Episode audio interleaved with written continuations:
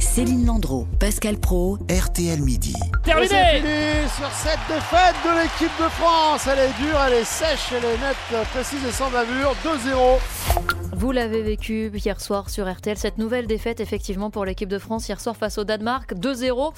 Les hommes de Didier Deschamps euh, qui ont multiplié les contre-performances ces euh, derniers mois, qui montrent certaines limites dans le jeu. Et ça, à moins de deux mois de la Coupe du Monde au, au Qatar, les Bleus peuvent-ils conserver leur titre? Faut-il s'inquiéter? Pour en parler, Eric Silvestro nous a donc rejoint euh, en studio. Bonjour. Bonjour à tous. Euh, C'était pas rassurant hier soir ce que les Bleus ont, ont montré. Ça veut dire qu'on court au fiasco ou faut pas trop s'affoler? Il faudrait peut-être qu'ils montent dans le camion de Laurent Marsic pour parler le même langage, celui du football, les Bleus, parce qu'en ce moment, c'est vraiment pas ça. Une seule victoire lors des six derniers matchs, c'était contre l'Autriche il y a quelques jours. C'est vrai qu'il y a quand même de quoi s'inquiéter, il faut pas se voiler la face. L'équipe de France, son niveau a, a baissé, sa qualité de jeu a baissé. Il y a beaucoup d'interrogations autour de l'équipe, autour du système, autour du sélectionneur, autour de toutes les affaires qui entourent le football français. Donc oui, il y a de l'inquiétude. Les affaires, Mais- ça n'a pas de rapport avec le niveau de Mais si, parce que quand dans une fédération, il y a des soucis, quand le sélectionneur est sous pression, quand euh, il y a des affaires avec des, des stars de l'équipe, euh, Pogba et tout ce qui se passe autour de lui, tout ça ne, ne permet pas un climat parfait dans le football français. Et même si après les joueurs, quand ils sont entre eux et qu'ils rentrent sur le terrain, évidemment, ils font abstraction de tout ça, le contexte général n'est pas très favorable. Il était déjà euh, moins bon sportivement parlant, mais après, il y a les blessés, ça on va en parler. C'est vraiment, voilà, on va s'accrocher à ça avec le retour des cadres qui seront là pour la Coupe du Monde, en tout cas certains, comme Benzema par exemple, Lloris ou Varane.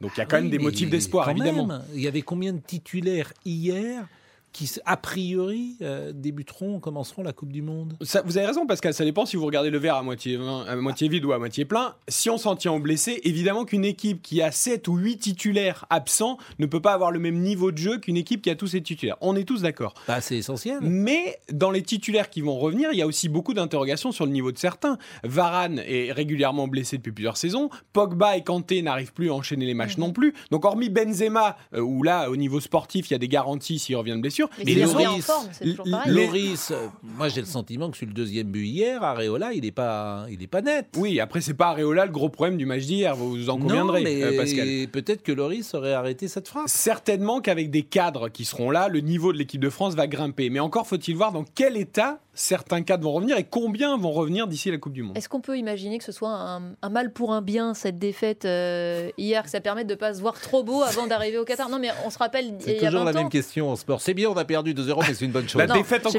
bien, ça, ça va permettre ça- de, de- de- Ça peut éviter un abus de confiance. Alors, c'est sûr qu'il y a une remise en Hmm. question totale de tout le groupe. Ce qui est bien, c'est qu'on n'aura pas l'effet Nice Na où il y avait quand même euh, des brebis galeuses et des joueurs qui se prenaient Hmm. pour ce qu'ils n'étaient pas. Là, pas du tout. Le groupe. Il y avait un entraîneur le- aussi, Vous savez, la, au-delà des, la des brebis fameuse galeuses. phrase. Là, on a Deschamps quand même. Voilà, On la- pas le- comparer Deschamps et Domenech. Non, mais le groupe vit bien, comme disent les, comme disent les Mm. joueurs de foot.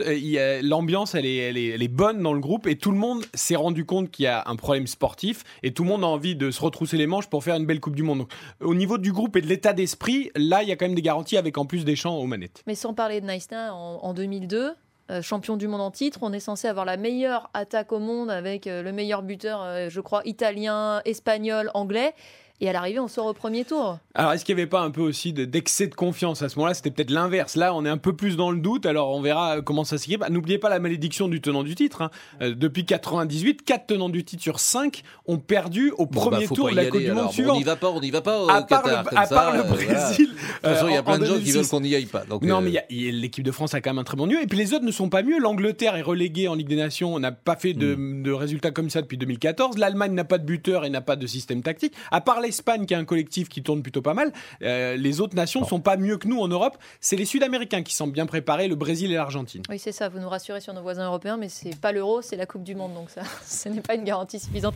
Merci beaucoup, Eric Silvestro, euh, pas si pessimiste euh, Oh. que d'autres. Mais non, il faut gagner. Bah, il y a des, des deux côtés. Voilà. Il y a du bon et plus du pas bon. pessimiste que moi. Merci en tout cas, euh, Eric. Euh, sur 2022, trois victoires, deux nuls et trois défaites hein, pour euh, l'équipe de France.